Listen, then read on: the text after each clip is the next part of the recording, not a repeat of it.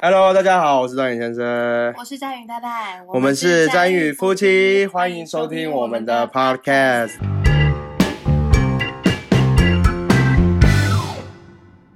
我们这个标题叫做“我们怎么了”，对不对？其实是想跟来跟大家聊，不是我们两个怎么了啦，而是。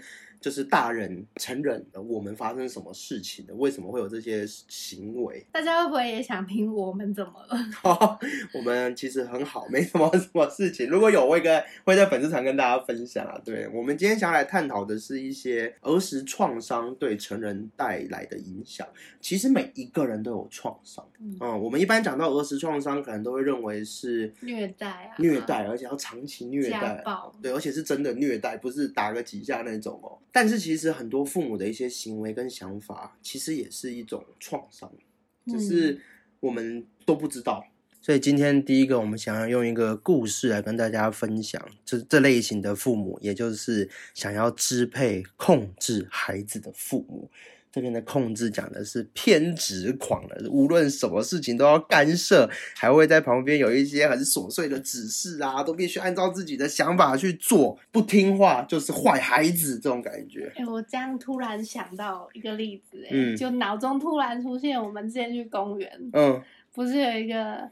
婆婆，嗯，然后带着小朋友，然后这个沙要怎么挖？哦，这个沙要怎么倒？对，不能加水，不能这样玩。你这个要怎么玩？对，就连玩都要去干涉孩子这件事情，就是有一点可怜，对不对？对，还会常常威胁孩子，你再这样子，你就不能怎么样了。哦，就是用这种方式去控制孩子。今天要分享的是有一个进食障碍的女生，她就是在母亲的过度保护、过度的干涉下。反而得了厌食症这个问题，对这个母亲，她其实是个完美主义者，然后而且还有点洁癖哦，家里全部都要打扫的一尘不染啊，然后都要按照她的规矩去摆放这些物品什么的，所以只要有一点点脏乱或者是衣服弄脏了，母亲就会像变了一个人似的，赶快把东西收一收，赶快去整理啦，不然我把你丢去孤儿院哦，或者是你不能看电视哦。不然就是衣服弄脏就会大发雷霆骂人什么的。你为什么要把衣服弄脏？那超不乖的，再也不买衣服给你这种事情。听起来我好像才中一项，还好还好。你中哪？你中哪一项？衣服啊？你说什么衣服？就是彤彤弄脏衣服的话，其实我前半期是真的还蛮生气的，而且会非常迅速的秒爆炸。对啊，为什么你要那么凶？我都不懂。这个我后来花了很多时间去挖，才发现其实。我妈就是这样对我的啊！哦，你妈会这样子是不是？因为我以前只要洗衣机。它的规定就是不用每天都洗衣服啊，只要脏脏了再洗就好。然后我丢进洗衣机的衣服，还有时候还会被拿起来检查，就是这个没有很脏啊，为什么要洗？然后一直被质问逼问啊。有时候偷偷买新衣服，注意哦，我用“偷偷”这个两个字哦。然后一丢进去被发现，完蛋。所以你妈这样的行为其实是有影响到你对小孩的行为，是不是？应该在我身上也算是一个创伤吧。这么说？对于洗衣服这件事来说，就一直存在的压力啊。哦，所以洗我的衣服你会有压力吗？还是其实你也很想要骂我？你没有发现我上次做什么事情吗？你上次做什么事情？你都没发现吗？我把你的整整批衣服拿去丢去洗啦。哦，因为就是看不惯这种状况，是不是？无法。好，那除了在洗衣服、整理房间之外，这个母亲啊，对人际关系也要开口干涉。像是什么朋友到家里玩，他都会问他说：“啊，你爸做什么的啦？”如果这个人爸爸家庭状况不好，他会。说你不要再跟这个人往来了，有没有觉得这看起来就有点变态，有点恐怖？嗯，会吗？我也是啊，你也是，你也是，我没跟你讲过吗？没有哎，就之前也会一直问朋友是哦，等一下，我好像第一次去你们家就被问了，是不是？因为我被设定的目标就是我结婚的对象就是要是医生。老师、律师、公务员，等下老师还蛮酷的，应该是有啊，因为在上一辈的，只要有个师就是好，年代就是这些职业是最好的啊。所以那时候我都很害怕，如果我交的男朋友不是这几个职业的话，我都不敢开口。那你怎么敢带我回家、啊？那时候我早就已经叛逆了。哦，你已经叛逆了。你刚刚讲到你叛逆了，对不对？这个女孩到最后，她也开始有点想要叛逆，可是她却没有办法，是因为她妈妈都会流着泪对她哭喊说：“我明明就是为了你好，我才会这样子说的。你为什么就是不懂？就是怕你发生什么事？妈妈是真的担心你。”这对你来讲有没有什么印象深刻的吗？天哪，我真的要疯了！怎么了？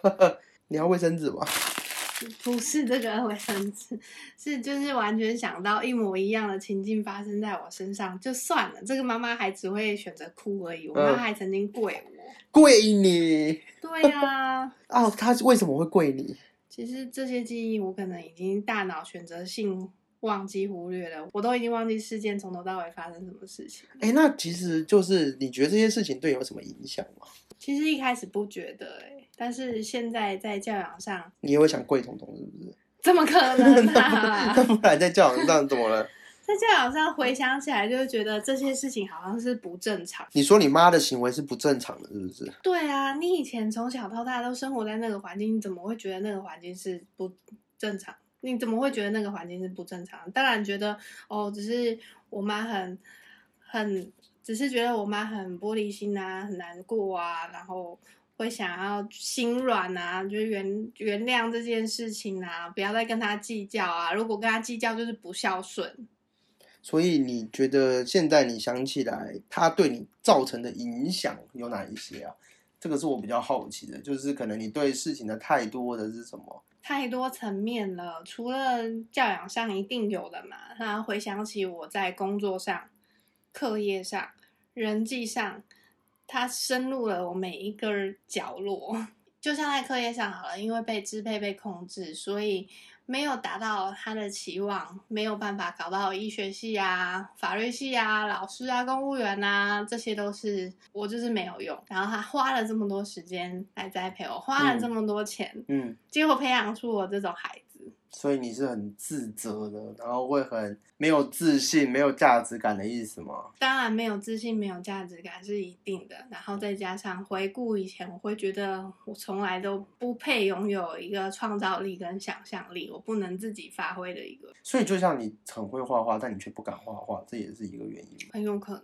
这样听起来被父母控制，表面上好像哎帮你做了很多的人生规划，但是私底下对你的影响好像很深，对不对？对啊，而且我觉得我比较幸运的就是我后来自己察觉到这件事情，然后叛逆了，然后争取自由了，我才没有变成像这个女生一样，后来就是变成厌食啊，或者有更多更严重的状况。可是你就是个不乖的孩子，是我这一辈子的标签就是不乖、叛逆、不孝顺。这女孩的故事还没有结束哎、她妈妈后来跟她的爸爸离婚了，原因就是因为她妈妈也想要控制她爸爸，然后她爸爸受不了就离婚了。结果妈妈因为没办法控制爸爸，就把这个控制的注意力完全转移到女儿身上。完蛋了，对他来讲，他就完全喘不过气来，而且最恐怖的是，他还会说：“啊，爸爸现在不要我们啦，你就是我们的全部啦，妈妈只剩下你呀、这样子去利用这个东西去控制他的女儿，所以真的就后来导致他的体重只剩下二十几公斤，甚至危及性命才住院。住院之后，再把他爸爸叫来说：“你看。”你女儿就是因为为你你外遇，所以才会变成这个样子。她什么都没有做，然后她老公就说：“啊，就是因为你就是控制一堆才会这个样子的。”然后你知道我她，想到一句话：嗯千错万错都是别人的错。嗯，就连女儿都会觉得说，是不是自己她自己真的出了问题，才导致她爸妈变成这个样子的。然后妈妈就还是一直认为她都是为女儿着想，为了家庭着想，为什么就是没有办法按照她的意思来做呢？其实我相信，刚刚我们的对谈中啊，不论是故事或者是你的经验，应该有很多朋友也有听过类似的几句话，或者是有差不多的经验。那其实这种对我们来说都是一种创伤。像对你来说，你的自卑啊、没有价值啊，或者是无意识的把这些行为都投射在孩子身上，这其实就是一种创伤，而且确实对你造成了影响，对不对？对啊，当然不能否认这些父母的出发点一定是源自于爱嘛。嗯他一定会觉得怕你受伤啊，然后要照着他们有经验的过来人步调走，然后你才有比较成功的人生，这是不能否定的。嗯。但是对我来说呢，嗯。我其实更重视的是孩子的创造力跟想象力，它大于我的这些过来的经验。因为在彤彤这样快要到三岁的过程中，我就发现到很多，观察到真的很多次，他解决事情的方法更有创意、更新奇，那会更让你吃惊，嗯，就会觉得哇哦，好像不是只有一种方式，对不对？对啊，真的很佩服小朋友的天马行空。我非常认同你讲的。其实控制，我不觉得它是一种教育，它也不是一种安排。我觉得合理的安排应该是要给孩子有选择权的，而且他们本来就是一个独立的个体，应该是要有可以经验自己人生的方式或者是一些选择。如果听众朋友有类似的经验，或者是原生家庭有类似的状况，其实我觉得就可以先停顿下来，好好的去看一下自己有没有把原生家庭的方式带到、复制到自己的小孩身上，或者是些生活上啊，或者是人际关系上面，对不对？这样我们就可以先做一个停损的动作嘛，调整了，调整、调整的动作。对，我觉得去厘清这些事情是很重要也很必要的，因为去面对自己的比较弱的那一面，其实我不认为它是不坚强的一面，它反而是可以帮我们解决现在很多问题的一面。而且去解决了，你反而带给你更大的成就感。真的哦、你有成就感吗？你解有解决了有很大的成就感。嗯，接下来我们也会分享更多的故事，还有更多自身的经验给大家。那欢迎大家继续收听我们的频道哦。感谢大家今天的收听，我们下次再见，拜拜拜